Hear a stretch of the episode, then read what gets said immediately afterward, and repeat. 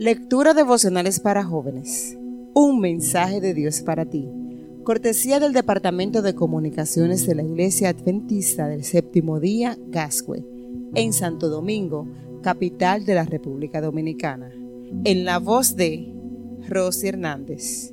Hoy, 9 de abril. Su palabra santifica. Conságralos a ti mismo por medio de la verdad. Tu palabra es la verdad. Juan 17, 17.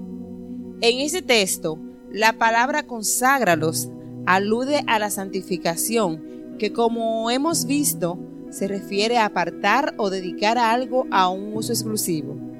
Al pronunciar estas palabras, Jesús expresó su deseo de que sus discípulos, entre los que nos encontramos tú y yo, dedicáramos nuestra vida a la gran comisión. Aunque la santificación también requiere que nos abstengamos del mal, su sentido primario tiene que ver con aquello a lo que nos dedicamos. Esto me recuerda una historia. Me sentía sumamente honrado de posar en casa de aquellos ancianos, venerados, respetados y amados por la iglesia, con una excelente reputación en la comunidad consejeros aceptados por cristianos y no creyentes. Antes de irme a la cama, me senté a conversar con ellos por un largo rato y pude comprobar la sabiduría que solo viene con los años. Así quiero ser cuando sea viejo, me dije a mí mismo y me pregunté cuál era su secreto.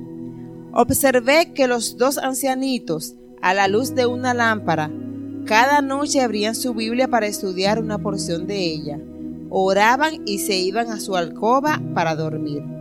Los observé hacer lo mismo toda la semana y concluí que posiblemente ahí radicaba su secreto.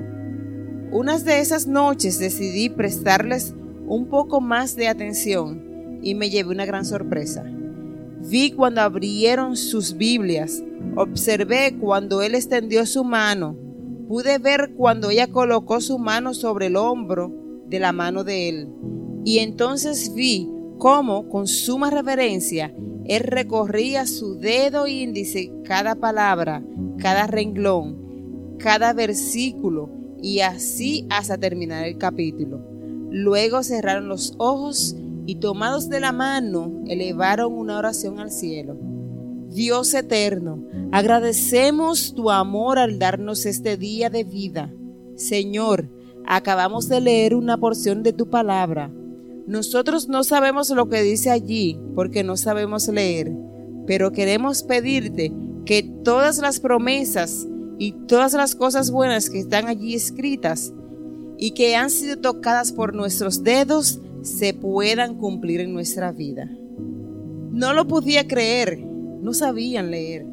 Pero con todo eso tenían el hábito de cada noche abrir la palabra y hacer el año bíblico, pasando su dedo por encima de cada frase del capítulo de turno.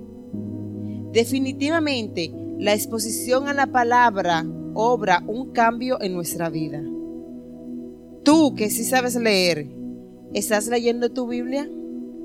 Hoy Dios te dice, Deseo hacerte una mejor persona. Búscame cada día mediante las escrituras. Dios te bendiga.